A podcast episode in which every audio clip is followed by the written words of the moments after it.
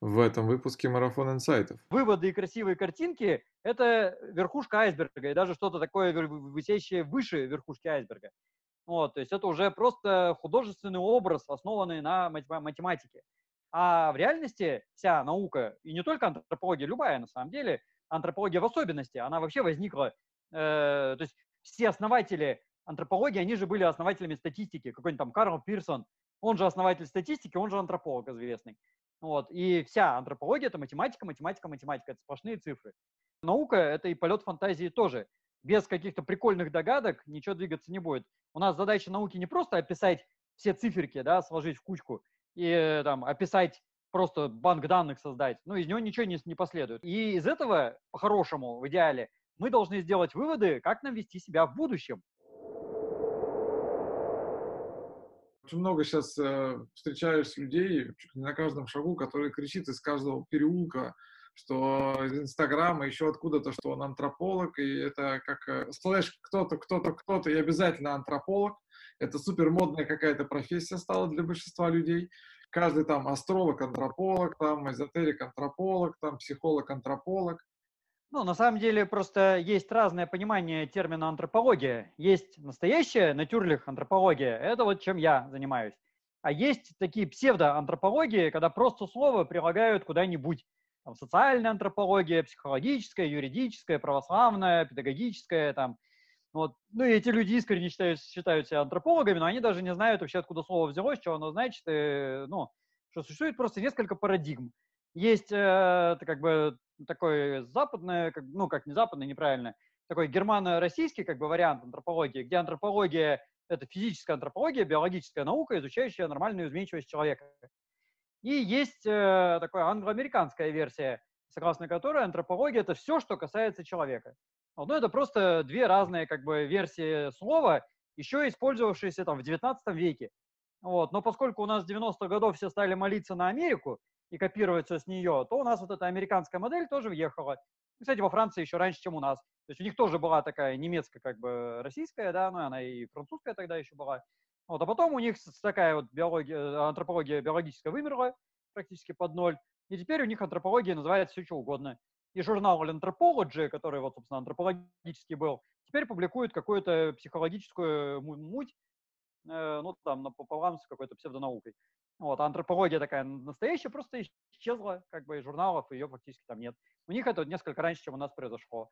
И лично я пришел в антропологию, как бы, просто поступил на биофак и пошел на кафедру антропологии. Вот, у меня все очень просто.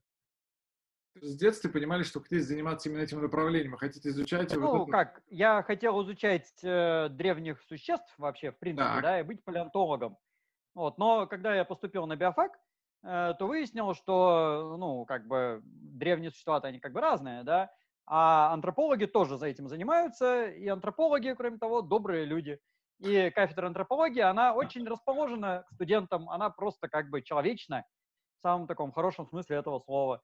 А какие-нибудь ЗПшники, которые, собственно, выращивают таких палеонтологов, там, про динозавров, ЗПшники это лечение, да? Зоология позвоночных. А, ага. И вот зоологи позвоночных, Э, где, собственно, такие ядреные как бы, эти палеонтологи образуются, они как-то вот к студентам не так хорошо расположены. Ну, просто банально на зоологии позвоночных студентов много, и для них это расходный материал. Ну, как бы студентам больше, студентам меньше, там, вот, и преподов там много, они между собой там грызутся. А, ну, не то, что прям грызутся, но с точки зрения антрополога это выглядит примерно так. А как бы у антрополога все добрые, расслабленные. Вот, и потом я даже у Алексеева нашел обоснование всему этому делу ну, как бы умные люди-то давно уже все сообразили. Ну, Алексеев – это такой великий, могучий антрополог наш академик. И он в каком-то там видении какой-то своей книжки очередной написал, что антропологи, они, да, по определению самые добрые, потому что если уж человек стал изучать человека, то, наверное, он любит объект своего исследования. Значит, антропологи по определению любят людей. И стало быть, они вот по определению самые добрые люди на планете. Ну и, в принципе, вот по отношению преподов к студентам, так и есть. Это даже проблемы, кстати, создает у нас на кафедре специфические когда студенты приходят на экзамены, знаешь, а антропологи уж точно пятерку поставят. Ну вот, потому что они типа добрые, расслабленные.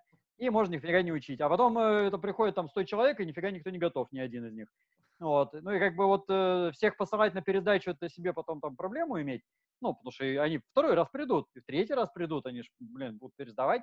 Вот. Ну и вот что с этим делать, непонятно. Вот у нас была одна преподавательница, которая так всем там двойки ставила, и вот они ее боялись и учились. А потом она ушла в институт, и теперь они совсем расслабились и обнаглели. Понятно. Так, тогда мне вот что интересует. А, область изучения ваша, вот он, там, не знаю, там, Homo sapiens, Homo erectus, там, грубо говоря, да, мы обнаружили, там, посмотрели, померили, определили, все, ну, казалось бы, ну, все уже нашли. Да, все уже, все и так уже, все всем понятно. Что же вы тогда сейчас делаете, да? Что, что, чем, каким исследованием вы занимаетесь? Вообще, в немалой степени это реально проблема. Даже там пару лет назад или когда-то там недавно э, была такая конференция в США, как раз вот она под эгидой шла, что типа, а что теперь еще изучать? Мы реально как бы слишком много знаем. То есть э, все основные этапы эволюции человека, правда, известны. И все основные как бы вот ветки, да, кто там предок, кто не предок, кто там тупиковый, ну вот, э, детали там какое-нибудь внутреннее ухо, там геном уже изучили, этот ископаемый. То есть реально как бы вот, э, блин, а что делать-то, как бы, да, то есть вот уже обсосали каждую косточку со всех сторон, все измерили, трехмерные модели, там какими-то там сканерами просветили, там томографии, все что угодно сделали. Э, это реально проблема. Э, и вот многие антропологи сейчас в такой некоторой растерянности, то есть а, как бы добавление новых материалов, даже фактических, принципиально новых знаний не, не добавляет. То есть находит еще один череп пятикантропа, он такой же, как предыдущие 50. И, ну, как бы прикольный, да, целый череп пятикантропа. В 19 веке все бы удавились за такой череп, его про него бы там три книжки написали. Ну, собственно, и писали там про каждый вот древний череп, ну, ран, ранее найденный череп, да, да есть да. по вот такой вот монографии. А теперь выходит статейка там на одну страницу, ну, типа еще там 55-й череп. Ну, вот, и он такой же, реально, как бы, да, что делать, непонятно. Э, и как бы сейчас это все уходит в новые методики. То есть, ну, вот классическая морфология, она, ну, не то, что исчерпала себя, но там реально повторение как бы начинается. Ну, вот, и начинается там палеодитология, допустим, что ели, э, какой-нибудь изотопным анализом там или mm-hmm. там микроэлементы какие-нибудь. Вот, палеопатология, ну, она и раньше, в общем-то, была, но раньше она была как-то так между делом, а теперь это прямо отдельно такая область, и там масса всего. Какая-нибудь там палеодемография, ну, она, правда, фигово идет, но пытаются. Э, и вот какие-то такие вещи, там вот протеомика, вот сейчас она на глазах прям появляется, да. Ну, палеогеномика, она вот как-то сейчас так э, развивается, но она уже вроде как все привыкли к ней, но у нее перспективы-то еще у нее какие, то есть там без сомнения будет очень много открытий. Вот. Ну и вот э, выявление закономерностей, э, то есть рассуждалки они были всегда, но их ничего не мешает делать и новые, э, вот с новыми данными, ну, чем, собственно, сейчас занимается. Хотя сейчас, кстати говоря, рассуждалок становится все как-то меньше и меньше, парадоксальным образом. То есть раньше данных было мало, и очень любили строить глобальные концепции на отдельных фактах. А теперь фактов дофига, но многие не хотят строить глобальные концепции. Реально вот я просто вижу по статьям, что люди боятся делать э, широкие обобщающие выводы. Потому что ты такой сделаешь вывод, а потом тебя все начнут гнобить. Да вот, ты сочиняешь, ты там уже ученый, ты тут фантазируешь, у тебя нету оснований, а где у тебя там какой-нибудь критерий студент, это вообще там не сходится нифига. Вот. И люди реально боятся, потому что рецензенты не пропускают рассуждений. Рецензенты говорят, а, у вас должно быть обоснование. То есть всегда находятся вот такие персонажи, которые э, должно быть все супер-мега строго. И этим, кстати, в значительной степени науку убивают. Потому что наука — это и полет фантазии тоже. Без каких-то прикольных догадок ничего двигаться не будет. У нас задача науки не просто описать все циферки, да, сложить в кучку и там описать просто банк данных создать. Ну, из него ничего не, не последует. Как бы. Ну, будет банк данных и что.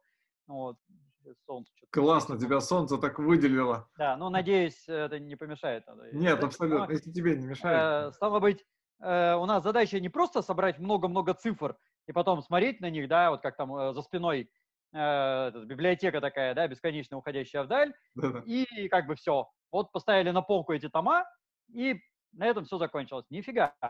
У нас задача построить закономерности, понять, почему эти люди древние возникли именно такими, как они эволюционировали, как они до жизни такой докатились, как они стали нами, почему другие не стали нами, э, почему кто-то вымирал, почему кто-то был успешный, кто-то был неуспешный. Э, и из этого, по-хорошему, в идеале, мы должны сделать выводы, как нам вести себя в будущем. То есть любая наука, она на самом деле важна, потому что должна иметь прогностическую ценность. Мы из этого должны сделать выводы, как нам жить, как нам общаться между собой, э, там, делить, не делить, да, воевать, не воевать, дружить, там, быть добрыми, хорошими или, наоборот, злобными упырями, и какие у нас перспективы в дальнейшем. Вот как бы в этом самая главная суть. Но это уже такая начинается как бы философия, и тут все, конечно, говорят, не, это все какие-то такие левые рассуждалки, ну его нафиг, дайте циферку. Вот, ну вот э, с этим сложности есть некоторые. Но э, вот в плане фактологии действительно есть проблемы, потому что уже все обсосано. Антропологов-то много. Причем заметьте, что раньше, э, в принципе, ученый мог там 20 лет писать и одну книжку написать. Да, он там сидел и тихонечко писал. И там делал все это старательно, тщательно. А сейчас же надо отращивать индекс Хирша э, непомерной длины. И надо рецензируемые работы шлепать по несколько штук в месяц, э, чтобы, значит, там зарплату платили. Вот мне это хорошо, я преподаватель, я могу вообще там особо ничего не публиковать, и, ну, э, меня особо не терзают, хотя тоже попинывают, но как-то так вяло. Э, ну, я монографиями беру, у меня их столько, что как бы нормально. А, соответственно, вообще как стандартный научный сотрудник, ну, если он не преподаватель, как я, да, а научный сотрудник, он должен штамповать статьи большом количестве, и вот эти требования к количеству, они все возрастают и возрастают. И требования к журналу, они возрастают, возрастают. И, соответственно, редакторы журналов, они чувствуют, о, я же в крутом журнале, я должен всех гнобить, ну вот, потому что мы должны выпустить 5 статей, а мне прислали 47 на рецензирование. И вот эти вот оставшиеся там, да, я должен просто загнобить, независимо от того, хорошее или нехорошее. И вот этот невроз такой, что надо, надо срочно, срочно гнать, он как бы возрастает, и народ старается и гонит. Вот. А как бы суть от этого-то не особо добавляется. И э, тысячи людей старательно гонят массу, вот, э, и фактология на этом кончается, просто обсосали уже все, как бы, да, с всех сторон. Что делать дальше, непонятно. Вот. А времени остановиться, подумать, э, сложить все это в кучку и сделать что-то такое монументальное, обобщающее, ни у кого чисто физически нет. Вот. Да, ну, потому что такая, надо гнать. Получается такая подмена ценностей, ну реально, да, вот о чем ты говоришь сейчас, это прям абсолютно точно подмена ценностей, когда уже становится не нахождение там конкретно какой-то там, не знаю, там, как у Кэмпбелла или, не знаю, еще у кого-то, да, там, да, какой-то а, ответа какого-то, а поиска именно количе- количественный, да, скорее, чем качественный. Ну, Но... не, ну, на самом деле, это я как бы так тоже немножко, может быть, преувеличиваю. Ну, понятно, а, да. Ну, так, в, в ажиотаже, ну, Общая да, тенденция но, такая прослеживается. Но тенденция к этому 100% есть. Ну, то есть понятно, что конкретные ученые, отдельно взятые, да, они стараются все делать качественно и хорошо в большинстве своем. То есть, ну, большинство ученых, особенно у нас в стране, они не, не так много получают, чтобы как бы цепляться за все это дело, да.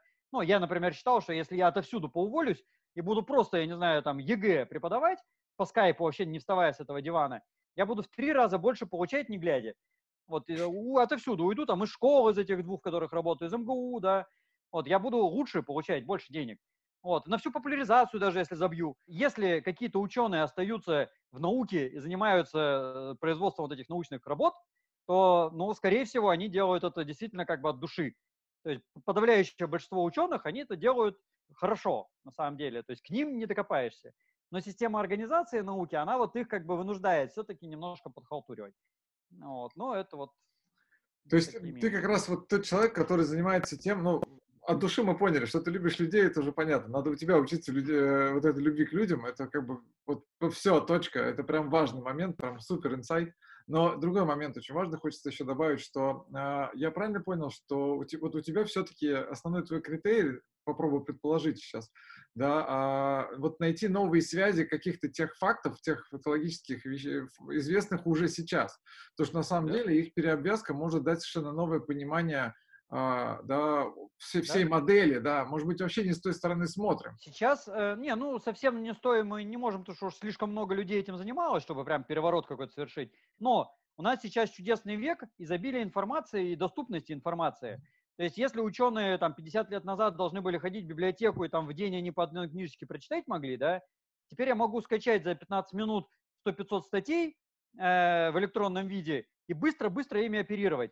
И на самом деле уже данных получено такое количество, э, и оно опубликовано, и все в доступе находится, да, что только успевает э, компилировать и создавать новые смыслы. В этом смысле современность дает уникальнейший шанс делать новые умозаключения. То есть у нас есть данные, допустим, по палеоэкологии, по палеонтологии, там, по геохимии какой-нибудь. Вот из этого всего можно выводить новые действительно закономерности. Ну, чем вот я, в частности, пытаюсь заниматься. Ну, и не только я, понятное дело, да, кто угодно еще. То есть сейчас это время э, схождения разных наук, когда можно соединять данные из разных наук и что-то на этом деле строить. Но это, как всегда, вступает в противоречие с э, такой усиливающейся специализацией. То есть каждый становится специалистом в какой-то маленькой области, вот, а с другой стороны нужен кто-то, кто будет все это в кучку собирать и что-то такое глобальное делать. Но как бы зато шансы, как бы возможности огромнейшие есть. Это хорошо. Но не возникает здесь обратного эффекта, знаешь, вот когда про МРТ обычно часто говорят, что вроде как переизбыток информации, да, достаточно много всего, там действительно детально дают срезы э, информации о твоем устройстве мозга, ну, я имею в виду, да, самого показателя МРТ, но при этом доктора многие говорят, что это скорее мешает, потому что в обилии этой информации сложнее разобраться и сложнее выделить Есть такое. акцент, да? Нет, это очевидно, как бы да. Но для этого больше... как бы для этого существует профессия ученый, у которого, по идее, 24 часа в сутки есть для того, чтобы он этим заморачивался и отсеивал, что ему там важно, а что ему не важно. То есть лучше все-таки избыток информации, чем недостаток. Э, разница-то большая между врачом, которому надо здесь и сейчас как можно быстрее получить э, точечные данные для, там, не знаю, операции на мозге, да, и ученым, которого никуда не, не гонят, ну, тем более, что про происхождение человека речь, да, все эти неандертальцы вымерли давно, а им торопиться вообще некуда. И антрополог, он может сидеть хоть там 10 лет в теории, да, и собирать все эти данные по крупицам. Вот, ну, опять же, там э, система организации науки его вынуждает как бы торопиться, но в принципе-то он не, не шибко куда торопится. И в этом его профессия – отсеивать лишнее и как бы собирать нужное. Потому что у врача цели другие, задачи. У него, ему действительно вот этот мусор не нужен. А мы, ну, как бы, в смысле мы, да, ученые, которые вот э, картину эволюции человека создают, мы не знаем, что важно, а что не важно. Э, допустим, ну, такой пример э, мой любимый. Данные, например, по тому, какие косточки в крыльях у попугаев-неразлучников для эволюции человека вот важны или не важны.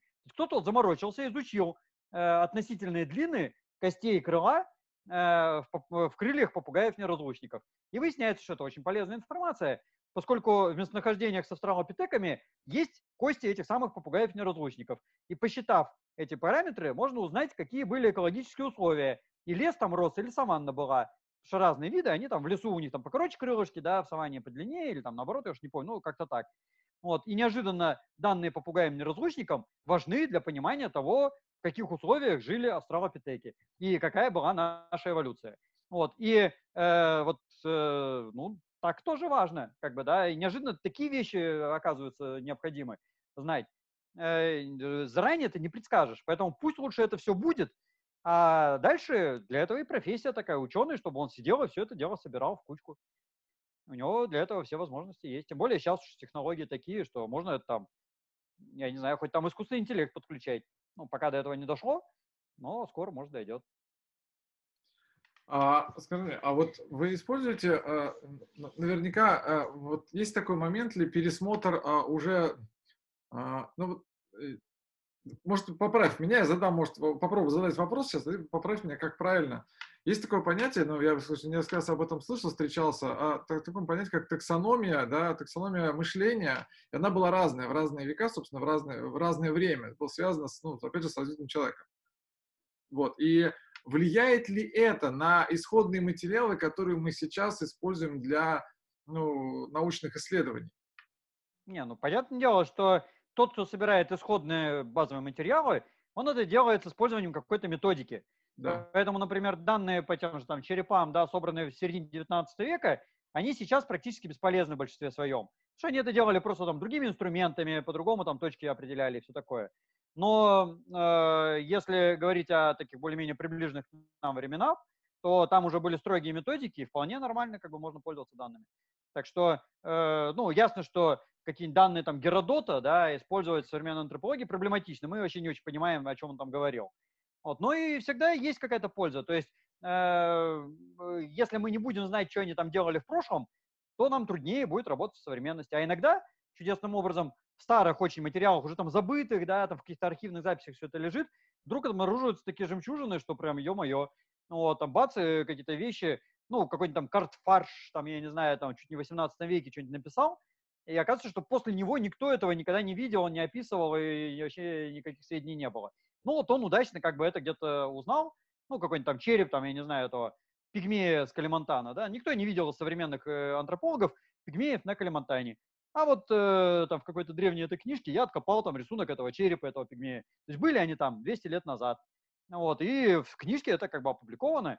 Вот. Современные антропологи про это ничего не знают. Ну, полезно иногда перечитывать старые материалы. Вот, и там, э, ну, всегда можно, конечно, еще докапываться, что это такое, да, там искать, откуда это вообще взялось. Может, это глюк какой-нибудь, может, это ошибка, там, 5-10. Но иногда такие вещи оказываются удивительно полезными. Ну, такой наглядный тоже пример. Э, скажем, у этих древнегреческих авторов, там и Геродота, и кого-то там еще, даже не столько Геродот, там я не помню, какого-то этого медика древнего. Ну, я, у меня дырявая. Неважно. И у него там есть, э, у них этих греков, описание, что у скифов, например, э, была такая женская болезнь. Ну, вот, ну и там какие-то, значит, эти признаки описываются. А Александра Петровна Бужилова, изучая черепа этих самых скифов, обнаружила, что у них мировой рекорд внутреннего лобного гиперостоза, который, ну, это следствие гормональных нарушений, что приводит к определенным там параметрам, э, ну, там, изменениям поведения, в том числе внешности и так далее, э, которые вот у Геродота там сотоварищи описаны. То есть древние греки описывали эти вещи, они просто это видели, да, наблюдали, ну или, по крайней мере, там рассказы слушали. Вот. А Бужилова смотрит на черепа и кажется, да, вот оно есть. То есть до этого момента этот текст был непонятен, как бы вообще о чем речь. Ну, что это за глюк такой, да? А тут вот как бы мы сопоставляем и видим, да, это было. И это бросалось в глаза, судя по всему. Или у того же там Геродота есть такая тема, что э, скифы э, снимали кожу с головы там этих э, поверженных врагов, ну и там ля-ля, там э, таскали ее там на каких-то палках, там 5-10, там приторачивали к седлу, там что-то еще такое. И опять же Бужилова, посмотрев на черепа скифов, нашла там следы э, скальпирования. Вот. А Перерва потом посмотрела, то же самое у Сарматов нашел. Вот, а Шпакова посмотрела и на Алтае, у алтайских скифов то же самое нашла. Ну, вот, то есть это было, и если это исследовать, да, вот оно как бы подтверждение того, что было описано еще у древнегреческих авторов. То есть э, это же красота. И такого как бы довольно много, когда данные, казалось бы, уже там дремучие, какие-то баснописные, да, и вообще там баснословные, непонятные, оказываются вот реальностью. Э, то есть полезно читать старые работы, но надо, понятно, к этому критически подходить. Это тоже очевидно всем. А какие-то зависимости находятся, например, не знаю, ну, наверняка находятся, просто э, с тем, что было написано там, в Библии, там еще что-то, какие-то такие вот параллельные да, вещи, понимаешь, что да, в это время там, не знаю, там были кости короче, там еще что-то там, да, там, или там, не знаю, там, и вы смотрите, да, окей, да, и действительно описание это было там встречено в каких-то книгах, там, которые, да, там, типа библейские, Библия, там, не знаю, там, Коран, еще все что угодно, да, там, то, что мы считаем, как бы, с одной стороны, религиозным, да, а на самом деле описывает реальные события какие-то, которые уже сейчас стыкуются. Кто-то этим занимается, вот тоже среди антропологов? Э, ну, стыковка с такими религиозными текстами антропологи, по-моему, никогда не занимались. Ну, просто там, э, как, антропологи изучают биологию человека, да, все эти религиозные тексты, они вообще не про биологию, как бы, никаким боком. Там, там просто про события же могут быть какие-то, которые были в природе описаны, потому что реально да, события... Но... Природе... Нет, нет, просто э, библейские тексты, там все эти Кораны и прочее, они же про отношения людей друг к другу. Это не антропология, поэтому, ну, какие тут как бы связи-то? Uh-huh. Ну, вот. То есть, э, и там не описывается, там, скажем, питание большей частью, э, там, не знаю, труд какой-то, еще что-то, там же отношения. Ну, там бывает, что там какие-то пищевые запреты, да, из этого можно тоже что-то там выводить при желании. Вот, э, ну, можно какие-то, наверное, параллели при желании найти, но смысл. То есть у нас гораздо больше есть других данных, то есть, ну, из того же там Шумера, да, там куча этих клинописных табличек, где там какие-нибудь медицинские операции описаны. Вот это гораздо интереснее. А мы вот... можем найти череп со следами э, там трепанаций тех же самых, да, еще чего-нибудь такого, то что вот Медникова, например, там целую книгу написала.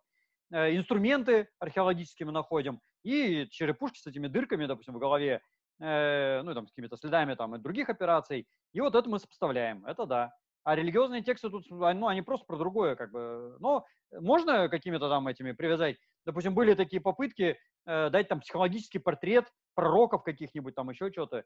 Но, насколько я знаю, ну, во-первых, это тоже не антропология, это психология, как бы, да. Ну, да а во-вторых, да. психологи к этому крайне скептически относятся. То есть тот, кто такие психологические портреты дает, он-то в это верит, как бы, а другие психологи говорят, да ну, это все какая-то ересь. Вот, так что, а если о каких-то там исторических событиях, ну, как бы одно дело мифология, да, другое дело история. То есть понятно, что в любой мифологии какая-то история отражена неизбежно, вот, но это не документальный источник исторический. То есть, ну, та же Библия, да, это не хроника э, последовательная. Ну, то есть понятно, что там отражены какие-то исторические события, но они мифологизированы. Это не учебник по истории. И ну, цели у них да. не было по определению, как бы, с самого начала. Вот, поэтому, ну, смысл. Но то, что там, допустим, перемещение людей описано, ну, там, египетский плен, да, вот там бедных евреев угнали в это рабство, в Египет там тролливали. Вот, ну, мы знаем, что, да, действительно, они там, ну, и египтяне, и ассирийцы, там все, кому не лень, э, захватывали рабов в захваченных землях и гоняли их взад-вперед, там, и использовали на работах. Вот, ну, евреи, понятное дело, писали про себя, любимых, что вот их там угнетали больше всего. Но с тем же успехом те же самые египтяне гоняли и ливийцев, и кушитов каких-нибудь там, и, э, там кого угодно. Или просто не писали, да, про себя. Ну, просто у тех не сохранилось этих текстов, да, да, а евреи удачно записали. Вот. Ну и то же самое ассирийский плен. Да, ну, мы, да, знаем, что ассирийцы переселяли, и это отразилось на расовом составе, в том числе населения. То есть мы можем потом сопоставлять расовые особенности там каких-то популяций древних и увидим, что да, вот они там перемещали, и там происходило смешение, 5-10. Но мы это, в принципе, без всякой Библии знаем. Но всегда приятно, что да, в Библии это тоже отражено каким-то образом. Понятно, ясно с этим. А, а скажи мне, вот ты просто тему шумерами затронул, да? А, вот скажи мне, просто мне интересно, опять же, да, как ты относишься вообще ко всем этим историям, связанным с ним, потому что действительно странная история, странный момент, может, ты как-то прокомментируешь того, что после них произошло, произошло сильнейшее затмение, да, вот, ну, познанием, да, прям откат как будто бы, да, в обратную сторону. В смысле, и... от шумеров откат да. произошел? Ну, познанием, Шумеры да. это, э, с какой стати? Не, это какая-то ерунда, потому что. Э, цивилизация шумерская, да, это неолитическое общество, э, ну, в лучшем случае какое-нибудь неолитическое, то есть у них даже бронзовых орудий там, по-моему, еще не было в тот момент. Ну, может, я чего привираю, но, короче, это еще очень архаичные такие варианты.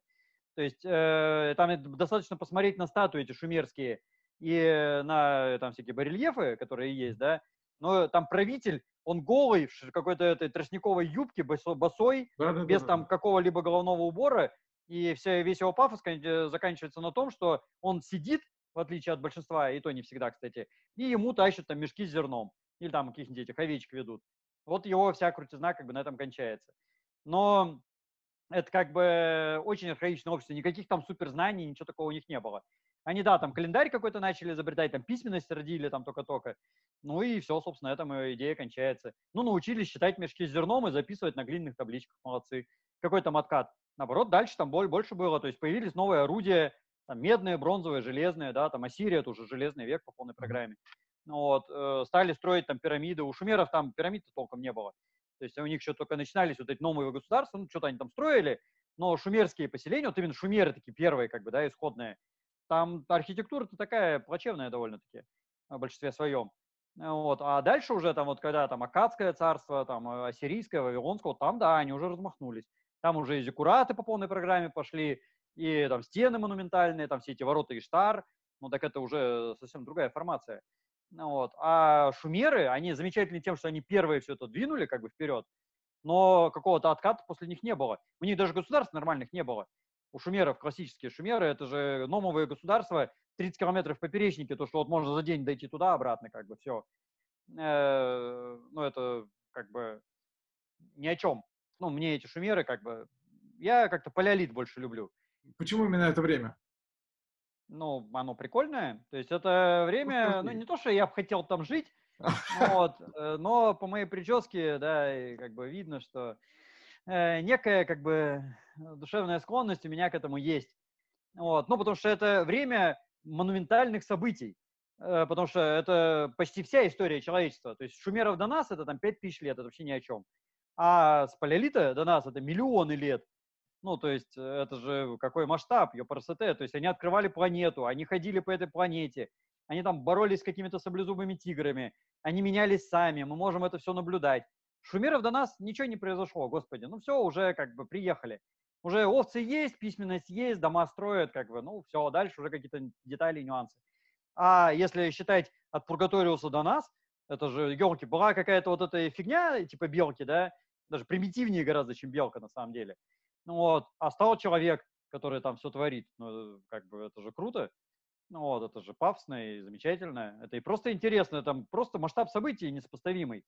Вот, а изучать вот эти венчики горшков, да елки-палки, ну, не, есть фанаты, которые этим занимаются, но для меня это неимоверное занудство. Хотя я понимаю, что с точки зрения изучателей венчиков горшков, изучать э, надбровье тоже какая-то лабудень. Вот, но кому что, мне вот так нравится.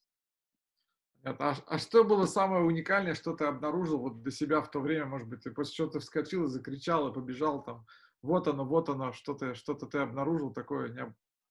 Ну, э, если из таких моих личных, это когда я, например, писал кандидатскую диссертацию, Так. я э, высчитывал всякие там закономерности этой эволюции, да, краниометрической, ну, изменений черепов, там, от экранов, то есть мозгов и всего прочего, и вот э, высчитал, что э, мозги, например, вдруг в какой-то момент стали резко эволюционировать. Э, ну, по крайней мере, в тот момент я не знал работ, где бы это каким-то образом было опубликовано. Вот. Потом выяснилось, что это, естественно, до меня уже там сто раз открыли, но я про это не знал. Я честно это открыл. Вот, э, что мозги долго-долго не эволюционировали практически, а потом бац, резко ускорились. Вот. Ну, а описание деталей вот этих изменений, кроме меня, ну, Кочеткова еще там за 30 лет до меня это сделал, но у нее материала было поменьше. И у нее не было многомерных анализов, ну, просто компьютеров тогда еще не было. Вот, она все это делала там, ну, не на пальцах, конечно, но проще просто, ну, методика была, ну, техника, вернее, даже не методика, техника была проще. Вот, а у меня были возможности ширше, что компьютеры появились. Я посчитал, и, насколько я знаю, и сейчас на Западе никто такого не сделал. Так что вот я этим горжусь. То есть э, эволюция мозга человека, в моей книжечке «Эволюция мозга человека» описана подробнее, чем где-либо еще, ну, математически вот так строго. То есть работы по эволюции мозга-то, понятно, и без меня хватает. Там Хэллоуэй, Фальк, там э, масса людей, значит, этим занимались. Вот, но они вот такую математику не считали, а я считал. Вот. И вот этот вот перегиб эволюции, объяснение причин, э, ну, так, как я это сделал, вот это мое достижение, я его считаю своим великим. Вот. И второе мое великое достижение, ну, которое я себе меняю как бы, да, в заслугу, это описание происхождения рас. Тоже, на удивление, как-то никто толком не занимался происхождением рас. Что раньше не было просто данных, и возможности математического анализа. Вот. А потом это стало неполиткорректно. И сейчас этим никто не занимается. А я вот две книжечки написал, и, может быть, когда-нибудь еще напишу. Ну, то есть в планах у меня есть, но я все торможу, а надо, конечно, написать. Но так или иначе, как бы вот я этим занимаюсь, и как минимум две книги у меня есть. Опять же, никто еще вот таких не писал. Ну, на мой взгляд, это как бы замечательно. А, то есть я считаю, что вот это мой вклад в науку. Вот. Ну и всякие там частные есть приколы такие, когда, допустим, тоже я там эти челюсти неандертальские там обсчитывал, и вдруг вывел, что елки-палки, там сложным математическим путем, там многомерный анализ застроил, что оказывается такая фишка неандертальская, это большая мыщелковая ширина и маленькая угловая. Вот, и только я это посчитал, значит, кандидатскую защитил, а потом в статье 49-го, по года обнаружил, что это все уже вот в 49-м году писали, что, как известно, как всем известно, у неандертальцев нижняя челюсть вот, характеризуется такими-то параметрами. Елки-палки, думаю, блин, в 49 году это было всем известно, а я вот, причем это они считали просто на глазок на самом деле, они там даже, у них, ну, не было калькуляторов как таковых. Вот, а я какими-то многомерными методами это вывел. Но, тем не менее, я честно это вывел сам. Как бы я вот тоже молодец. Очень круто. Очень круто. Вообще очень классно, что вот эти книги ты пишешь, потому что и это издаешь, потому что действительно Э, иногда заходишь в магазин, э, и просто уже от а, надписи «эволюция мозга» разбегаются глаза, да, и тут уже играет фактор все-таки, ну, если честно, и, и бренда, и автора, потому что уже просто понимаешь, что уже каждая девочка, все пишут про это, все рассказывают на конференциях, как обезьяна вышла в поле и вдруг, посмотрев долго в, в, в, это, в пустоту, обрела мышление – и так далее, и так далее, от того, что там, не знаю, что с ней случилось. В общем, много разных историй, безумное количество, каждый пишет свою, каждый как бы спец, и поэтому, конечно, круто, что ты Ну, тут проблема в этом такая, что э, есть много людей, которые просто пересказывают, а как бы задача-то на самом деле э, пойти к первоисточникам. Я всегда всем советую, идите к первоисточникам. Смотрите, что написано в исходнике, а еще лучше не написано, а как это выглядит в оригинале ну, у меня-то есть возможность, я все-таки на кафедре антропологии, у нас есть коллекция на кафедре, и там эти черепушки ископаемые, есть слепки просто, муляжи объемные. Э, в институте их еще там в 10 раз больше. Ну, слава богу, у меня доступ туда как бы есть. А можно и я все-таки, это, ну, я как бы привилегирован в этом смысле, да, что я просто там работаю, я все это руками перещупал, я представляю, как это в объеме выглядит. Ну, не у всех людей такая возможность есть, они, понятно, пересказывают.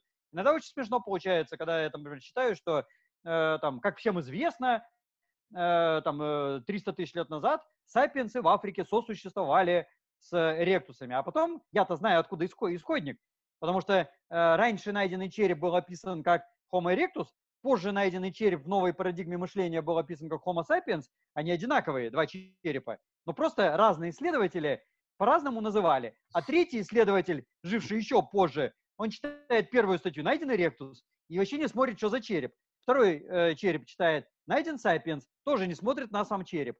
И не анализируя признаки черепов, говорит, о, мы доказали, что сапиенсы сосуществовали с эректусами. Идите к первоисточнику, посмотрите на сами черепа, посчитайте циферки, нанесите это на графике и увидите, что это одно и то же. Вот, и никакого там сосуществования не было. Вот, так что вот всегда надо к материалам обращаться, к оригиналам. То есть как это выглядит на самом деле. Вот, ну, собственно, я говорю, у, моей, у меня есть плюс, как бы, да, преимущество, что я могу это посмотреть, как бы, в оригинале, повертеть в руках, там, посчитать циферки, измерить, график построить. Вот, ну, не у всех людей есть, а, и, соответственно, многие э, просто, ну, то, что хайпуют, да, там, как бы, э, рассуждают о том, в чем не разбираются совсем. Вот. Ну, я тоже иногда рассуждаю о том, в чем не разбираюсь никак.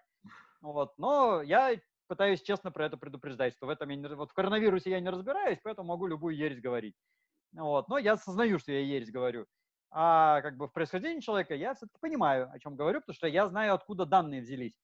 Вот откуда взялся, э, взялось какое-то утверждение, что там сапиенсы появились 200 тысяч лет назад. Я, например, знаю, что это речь не про 200, а 195, это про череп Ома-1. Я знаю, что существует еще череп Ома-2, который нифига не разный реципиентный, а Ома-1, он раздолбанный и просто криво э, склеенный. Я могу доказать, что он криво склеенный, потому что у него высота черепа больше современного рекорда индивидуального, чего быть не может на самом деле. Вот. И, соответственно, вот эта байка про там, происхождение сапиенса 200 тысяч лет назад, это липа, построенная на другой липе. Э, ну, как бы, но для этого надо знать факты. Э, что за череп, где он найден, когда он найден, кто его описал, почему Лики склеил его так криво. Э, ну, я про это знаю, как бы, а некоторые не знают. Ну и, соответственно, потом пишут Сапиенсы 200 тысяч лет назад. Ну, да, пожалуйста. Спасибо тебе за это большое за эти слова, потому что как бы действительно важно, потому что сейчас очень сложно, становится все сложнее и сложнее ориентироваться. Вот. А, а еще такой вопрос. А я, честно говоря, когда ну, ты, вот мы когда коснулись вопроса, что такое антропология, да, что есть два направления, я вот, вот все время, честно говоря, всегда считал, ну, мне казалось, да, что это больше а, гуманитарные, да, такие исследования. Я все время слышу в твоей речи, что циферки, циферки посчитали, математически проанализировали, наложили. То есть это основа, да, вот твоего подхода, твоей методологии. Ну, это не моя, это вообще вся антропология. Ну, Гуманитарная – это как раз про вот эти социальные антропологии, да, да, да, там да, тоже да, на да. самом деле статистика сплошная. В нормальном варианте настоящие все эти культурные антропологи, ну, которые социологи по сути, да, да. у них сплошная статистика. И антропология – это сплошная статистика, это только одни цифры. Другое дело, что э, в популярном виде, ну, я вот популяризатор же, да, как бы я все доношу до, до людей. Если я буду всем рассказывать про цифры, графики, там, критерии студента и сигмы, ну, э, человек на там, половине минуты, минуты уже отвернется и уйдет, скажет, что за ересь вообще. Вот. Поэтому приходится давать выводы и красивые картинки. Но выводы и красивые картинки – это верхушка айсберга, и даже что-то такое висящее выше верхушки айсберга. Вот, то есть это уже просто художественный образ, основанный на математике. А в реальности вся наука, и не только антропология, любая на самом деле, антропология в особенности, она вообще возникла, э, то есть все основатели антропологии, они же были основателями статистики. Какой-нибудь там Карл Пирсон, он же основатель статистики, он же антрополог известный. Вот. И вся антропология – это математика, математика, математика. Это сплошные цифры.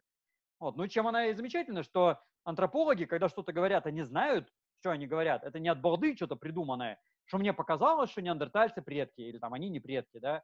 А я это могу посчитать, на графике нанести точки и посчитать в цифрах, насколько это достоверно. Вот, ну, как бы вы можете зайти, там, я не знаю, на э, сайт антропогенез.ру и скачать мою диссертацию. Вот, ну или там скачать любую другую диссертацию любого другого антрополога, без, неважно абсолютно. Э, и посмотреть, как это выглядит в оригинале. Даже, кстати, в статьях, которые публикуются где-нибудь там в Nature в итоге, да, Nature, если кто не в курсе, это научно-популярный журнал-то, он не научный. Вот, зайдите туда и посмотрите, как выглядит научная статья. Там не красивые картинки черепушек, там э, реконструкции лица, да, а это цифры, цифры, цифры, цифры. Вот. Ну, это, понятно, занудно ужасно. Э, и скучно это делать, это скучно как бы это, но зато это вот правда и есть. Вот такая она правда. Тут, конечно, еще обязательно кто-нибудь э, найдется с пафосным видом, э, кто скажет, что есть ложь, есть большая ложь, а есть статистика. Ну, какой-то дурак это сказал, вот. Ну, сейчас мне еще предъявят, что это сказал не дурак, а там какой-то известный человек, вот, великий могучий, ну, я уж не помню кто. Но выражение идиотское на самом деле. Потому что э, есть идиотское э, применение статистики. То есть есть э, плохие, нехорошие люди, редиски, которые э, жонглируют статистическими данными и некорректно их применяют. Вот, а есть нормальная статистика, которая просто отражение реальности. Вот, и говорить, что... Ой, сейчас у меня э, тут выключится. Э, говорить, что статистика это хуже, чем большая ложь, э, ну это просто вранье. Это просто наглая ложь сама по себе. Вот, это поклеп э, и свинство. Вот, потому что статистика это просто отражение реальности наиболее объективной, которая у нас вообще в принципе есть. Вот его можно неправильно применять, да. Вот, ну это из той же серии, как там, э, что история не наука, что ее все время переписывают. Вот это прямо вот э, та же самая тема. Вот. То есть история это просто описание того, что было. Оно вот было так, и не иначе никак. Вот. А интерпретировать, да, перевирать мы это можем, но и что теперь? Вот. То есть это то же самое, как экономика, да, есть объективные экономические показатели, что там, не знаю, производство растет, производство падает. А можно идеологически это обосновывать. Оно у нас не падает, оно там отрицательный рост проявляет, да, ну, блин. Э, то есть надо в реальности жить, а не в выдумках каких-то. И вот антропология – это, ну, любая вообще наука, да, антропология – это попытка максимально точно отразить реальность. Ну, не всегда получается, но что приятно, есть, опять же, статистические методы отразить степень незнания. То есть есть математические методы статистические, которые позволяют нам прикинуть, насколько мы что-то не знаем и насколько мы врем. Э, и стремимся к лучшему путем появления новых, получения новых данных, более точных методов обработки, новых способов обсчета, там, пятое-десятое. Слушай, Станислав, спасибо тебе огромное. Прям вот, прям вот, мне кажется, все мы затронули, все моменты основные, по, по, прям очень понятно, вдохновляюще, главное, что очень важно, что очень важно прям. Спасибо тебе большое. Спасибо за то, что ты книжки эти пишешь, делаешь эти исследования, являешься популяризатором, действительно рассказываешь это все нормальным, понятным языком. И спасибо, что пришел и поделился здесь с нами. Пожалуйста. Спасибо тебе огромное. Хорошего тебе вечера и удачи. Должен Спасибо. не болеть.